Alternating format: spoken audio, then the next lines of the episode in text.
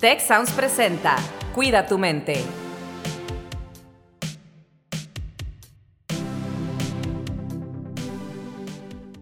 Hola, ¿qué tal? Bienvenidos a un nuevo episodio de Cuida tu mente y el día de hoy, Carlos, vamos a hablar sobre algo que hacemos todo el tiempo, pero normalmente no cuestionamos, nuestros pensamientos.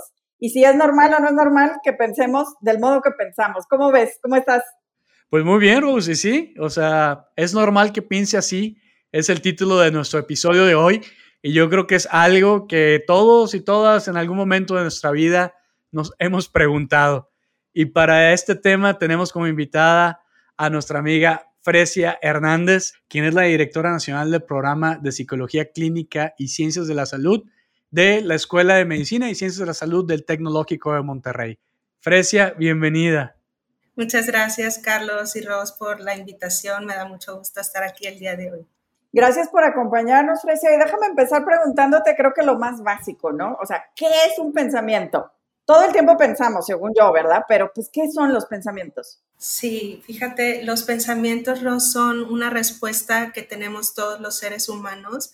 Eh, es una respuesta cognitiva, la cual desde mi perspectiva o desde mi formación es parte de lo que es la conducta humana. Es decir, nosotros tenemos o contamos con lo que es la conducta verbal y también se pueden expresar o se puede mencionar que los pensamientos son parte de lo que le llamamos eventos privados. Eventos privados significa todo lo que sucede por debajo de nuestra piel, por así decirlo, aquello que solamente nosotros percibimos, como pueden ser los pensamientos, las emociones, las sensaciones, eh, toda esta experiencia no están más o menos, por así decirlo, al mismo nivel y estos están... Em, de alguna manera generados o surgen, que ahorita podríamos hablar un poquito, profundizar un poquito más de ello, pero surgen desde nuestra historia personal o de nuestra experiencia de vida, de los tipos de pensamientos o las formas de pensamientos que tenemos pero nos ayudan de alguna manera a interpretar el mundo, a interpretar las situaciones que vivimos, que experimentamos. Oye, pues eh, entramos muy bien en materia porque eh, ya hablaste también de, de, otro concepto que tiene que ver con pensamiento y hablabas de conducta también. Entonces, de repente tenemos la parte de pensamiento, conducta, emoción, y a veces hasta se utilizan medios como sinónimos o medio intercambiables, pero entiendo yo que no es lo mismo, ¿verdad? No, no es lo mismo y bueno, depende de la perspectiva a la cual eh, lo abordemos.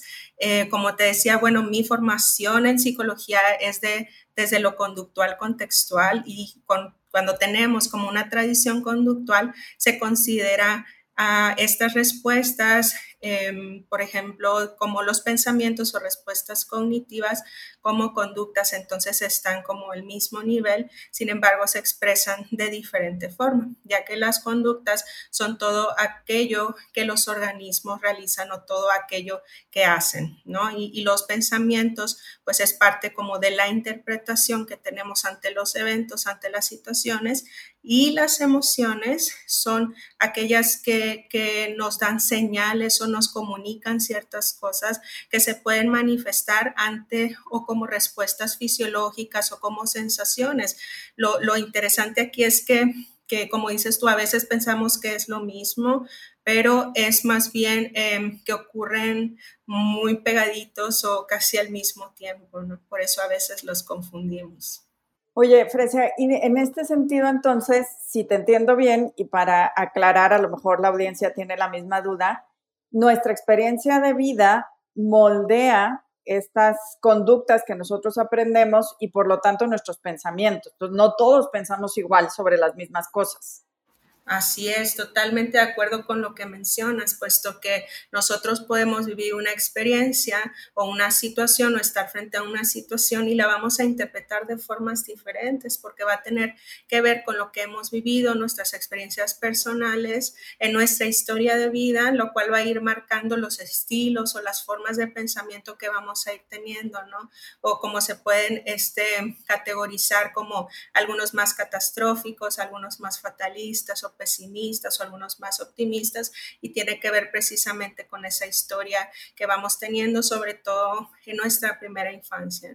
Justamente esto que mencionas de, primera infancia, fíjate que me llama mucho la atención porque escuchaba eh, un podcast de Brene Brown que tiene ahí en, en, el estudio, digamos, está entrevistando y platicando con Oprah Winfrey y con otro doctor, que ahorita no recuerdo el nombre, es Peter y no me acuerdo su apellido, pero hablaban justamente de esta primera infancia y de cómo eh, hay eventos traumáticos que ocurren desde entonces, ¿no? Y que ya como son, cuando somos más jóvenes o adultos incluso, pues no hemos tratado, no nos hemos dado cuenta y hablaban precisamente de que en los primeros dos meses de vida, dice, la mayoría de la gente piensa que los primeros dos meses los bebés ni cuenta se dan de lo que está pasando, de si discutimos en pareja o no, pero dice que desde ese momento ya se crean patrones en el cerebro que van alterando y que, la gente no los toma en cuenta. Entonces, me da mucho la atención que hablemos ahorita de esto de primera infancia. ¿Cuándo, ¿cuándo empezamos a crear pensamientos, Frecia? Eh, desde que somos bebés ya estamos teniendo estos pensamientos. Hay diferentes grados o niveles de pensamientos. Eh, se conocen los, los racionales, los irracionales y todo esto, pero hay, ¿cómo, ¿cómo podríamos explicar esto? El pensamiento podemos más bien es considerado como parte del lenguaje. Entonces nosotros conforme vamos adquiriendo el lenguaje, el lenguaje se adquiere obviamente por aprendizaje, por experiencia y entonces conforme vamos a interactuando, vamos pues generando precisamente este lenguaje, ¿no? Eh, ¿A, ¿A qué edad más o menos empieza un bebé a emitir sus primeras palabras? ¿Un año? Alrededor de un año y empezamos a asociar, ¿no? Mamá, papá, agua, leche papa, y ahí es donde empezamos como a darle significado, ¿no? Como esa asociación entre un objeto y eh, una palabra que es como parte del lenguaje, ¿no? Porque nosotros tenemos pues los pensamientos tal cual como conjunto de palabras o también que se pueden expresar, por ejemplo, por medios de imágenes, ¿no? Pero es entonces conforme vamos aprendiendo o teniendo esas primeras experiencias, ¿no? Ante ya con, como tal eh, ir transformando el, el, pensamiento, ¿no? Pero al principio pues sabemos que sí los seres humanos cuando recién nacen pues empiezan a actuar de una forma como pues más instintiva, ¿no? Y esto se va transformando y que es parte de nuestra misma evolución como especie.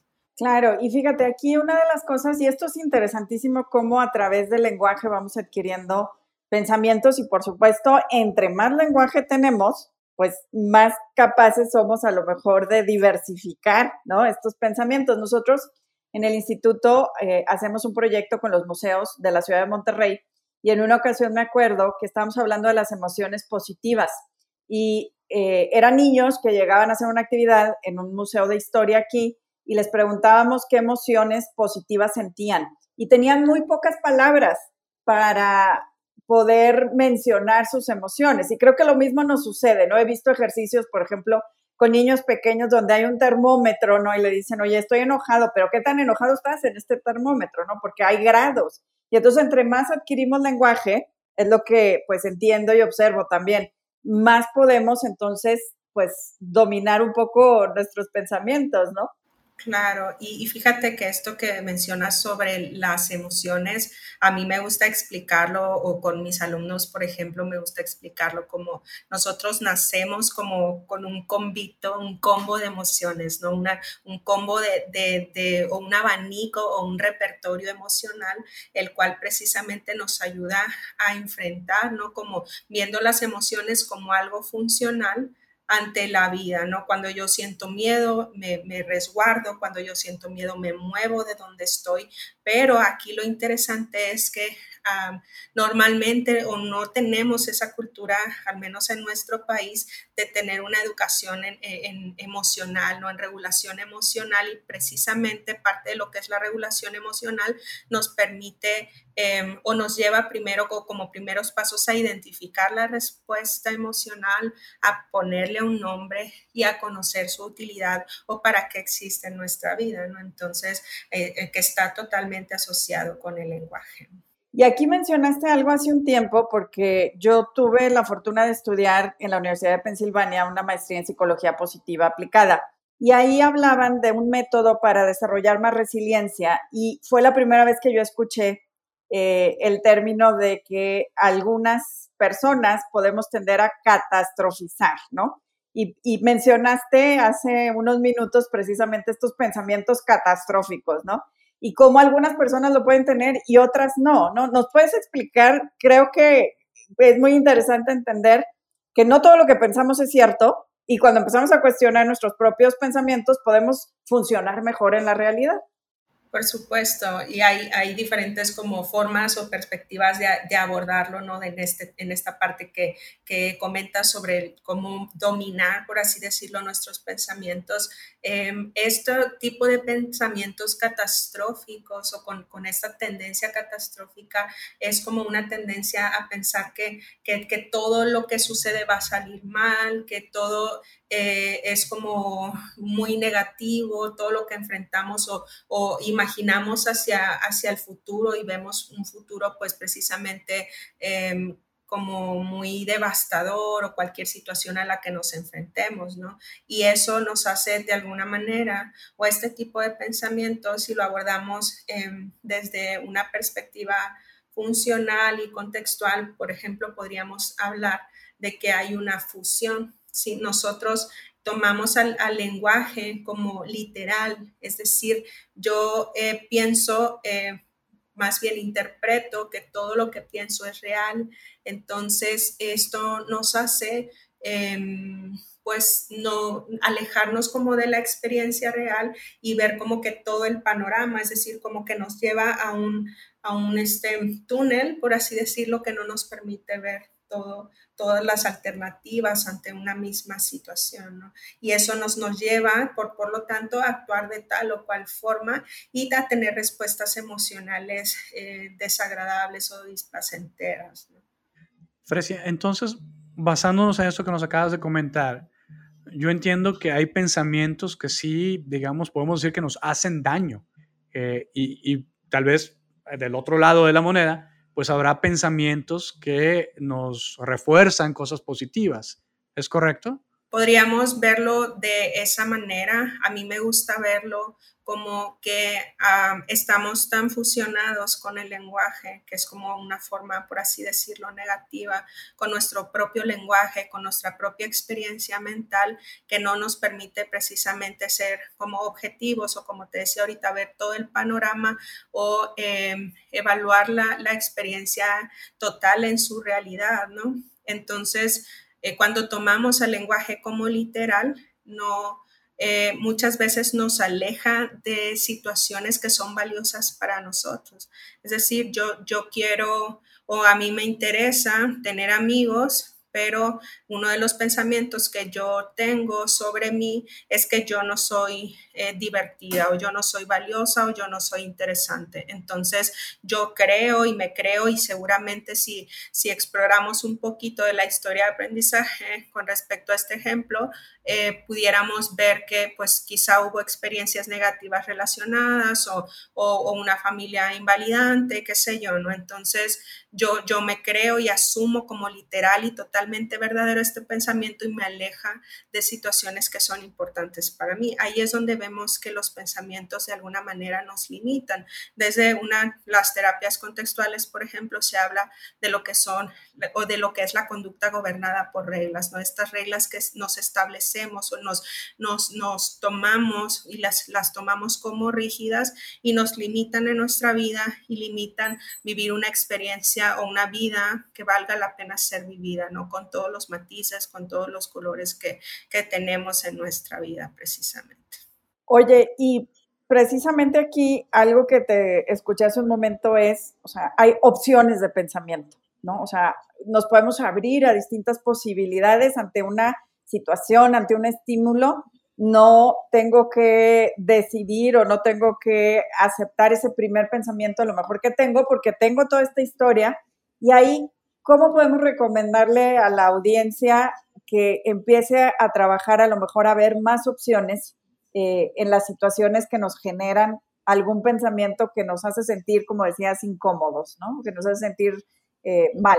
Ya, e, esto em, a mí me gusta desde la perspectiva contextual, se habla eh, más bien sobre que nosotros tenemos la capacidad misma que, es, importante obviamente desarrollarla de enfrentar o de, ver a los pensamientos y poder ser capaces de evaluar su, su validez o su funcionalidad en todos los sentidos. Entonces, si, si yo tengo, por ejemplo, muy claro qué es lo importante para mí y me está llegando un pensamiento por lo que sea que esté llegando, es asumirlo como literal, como palabras y que ese pensamiento no dirija o no rija mi actuar. ¿sí? Entonces, y eso se hace, em, por ejemplo, hay una estrategia o desde los procesos básicos en terapia, por ejemplo, aceptación y compromiso, que es una de las que trabaja mucho esto, es... Em, que se habla de fusión, ¿no? Fusión con el lenguaje, fusión con el pensamiento y el proceso opuesto es la de fusión, que es precisamente tomar esa distancia y tomar esa perspectiva y ver a los pensamientos como eso, solo pensamientos y no verdades absolutas.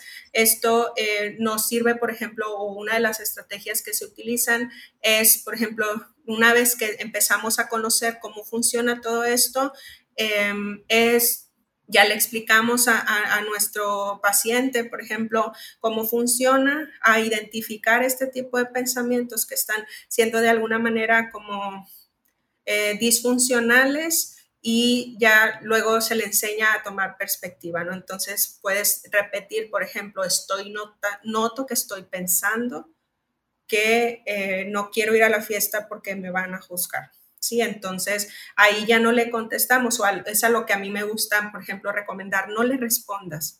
¿Sí? Porque cuando nosotros lo respondemos, hacemos como más, más, más, se hace una cadena enorme que si solamente lo dejamos pasar y tomamos como una postura o una actitud de testigo del contenido verbal o de nuestra experiencia verbal y nos movemos o nos permite muchísimo más movernos al actuar, al, enriquecer nuestra vida o hacer las actividades que son importantes para nosotros, ¿no? Tomando en cuenta que em, en, la vida y en nuestra experiencia, pues em, el malestar que podemos sentir ante ciertos eventos, pues es normal, ¿no? O sea, porque cuando nosotros tratamos de evitar y luchar con todos los pensamientos que vienen, ¿sí? O luchar con estas emociones que a veces son desagradables, nos perdemos de mucho en la vida, ¿no? Y entonces, aparte, cuando empezamos como a luchar, precisamente se genera lo que se le llama el efecto paradójico, es decir, entre más intento yo no pensar, más pienso en eso. Yo a mí me gustaría ahorita invitarles a ustedes a, a que intenten no pensar en un elefante rosa, no piensen en un elefante rosa con, con alas que vuela, ¿sí? Es lo primero que hacemos, ¿no? Entre más luchamos, más estamos pensando en eso. Entonces nos lleva como a una postura más de apertura, más de aceptación y más de de trabajar en, estar en el momento presente, nuestra experiencia presente, más que nuestra experiencia mental, ¿no? Por ahí el, el, autor principal de la terapia de aceptación y, compromiso, Stephen Hayes, él, tiene un libro que se llama Sal de tu mente, entra en tu vida, precisamente por esto, ¿no? Porque a veces pasamos tanto tiempo en, en nuestra mente eh, y en esta experiencia mental que nos alejamos muchísimo de nuestra vida, ¿no? Y de la experiencia real que estamos teniendo en ese momento.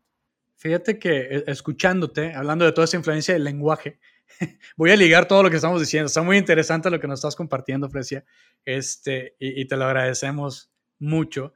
E, escuchándote, pienso en, por ejemplo, el programa de Ruler que tenemos desde hace años en la Prepa Tech, que es un programa para, pues, precisamente regular emociones, identificar, ponerle un label, una etiqueta a la emoción que estamos sintiendo hacernos más, em, como que aumentar nuestra, no sé cómo se diga en español, me corregirán, pero como que emotional literacy, ¿no? Como el lenguaje emocional que podemos utilizar. Y, pues bueno, es, es, un, es, una metodología que viene del Centro de Inteligencia Emocional de Yale, eh, muy particularmente que pues dirigido por el doctor Mark Brackett, que por cierto va a estar acompañándonos en este evento que precisamente el equipo de Rosalinda organiza Wellbeing 360, Wellbeing 360, de octubre 25 a octubre 29. va a estar el, doctor Mark Brackett en este evento eh, virtual gratuito y va a estar precisamente con una conferencia que tiene el título de su libro que se llama Permiso para Sentir, justamente muy relacionado con esto que nos dices.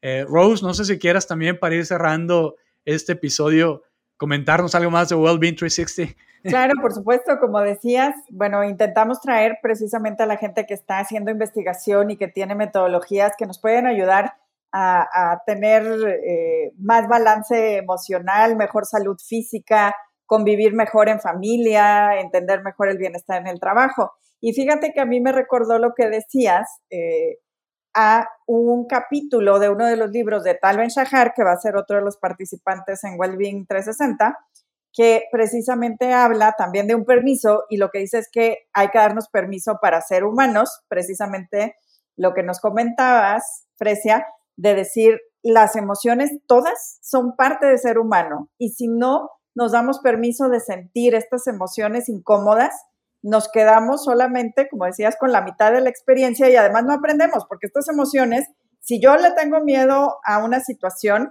pues es mi cerebro que me está detonando que ya hay una amenaza y tengo que tomar una acción, ya sea para protegerme o para entender mejor por qué tengo este miedo, ¿no? Entonces decía, permiso para ser humanos. Y bueno, también estará Tal Ben Shahar en este evento 25 al 29 de octubre. El registro es en wellbeing360.mx, completamente gratuito el evento además. Y Frecia, muchísimas gracias porque al menos a mí me abriste el pensamiento.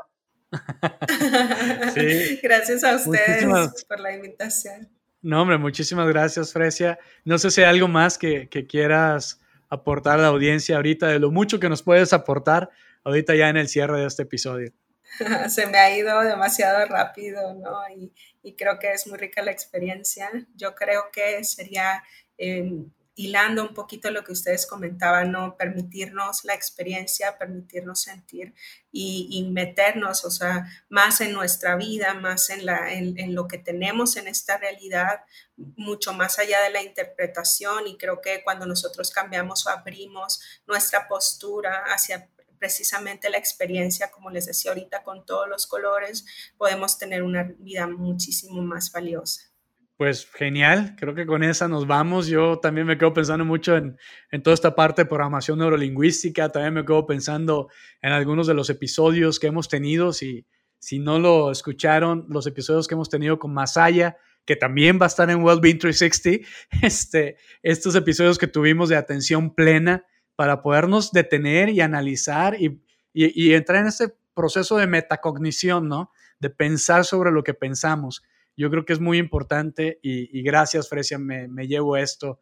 Rose. Muchísimas gracias, Frecia. Yo creo que yo diría que precisamente como se nos fue muy rápido, en alguna ocasión tendrás que regresar para que sigamos conversando con todos los que nos escuchan y eh, pues nos ayudes todavía más, ¿verdad? Con, con estas herramientas y con estas ideas que nos ayudan a entendernos mejor. Claro, yo gustosa de poderlos acompañar y también disfrutar de su presencia y su compañía. Pues bueno, muchas gracias. Llegamos al final de este episodio de su podcast Cuida tu mente. Hasta la próxima. Si quieres conocer más sobre cómo cuidar tu salud, te invitamos a escuchar Hola de Salud. La prevención hoy es parte del tratamiento. El podcast en el que nuestros expertos te darán consejos para vivir de manera sana, equilibrada y feliz. Felicidad, ese sería un objetivo último. Escúchalo en Spotify, Apple Podcast y Google Podcast. Gracias por escuchar un episodio más de Cuida tu mente. Productor ejecutivo Miguel Mejía. Asistente de producción Marcelo Segura y Melissa Jubera. Productor de Cuida tu mente Giovanna Lazzarini. Postproducción Max Pérez. Los invitamos a escuchar el siguiente episodio de Cuida tu mente y el resto de los programas de Tech Sounds en Spotify, Apple Podcast, Google Podcast y tech.mx slash tech-sounds.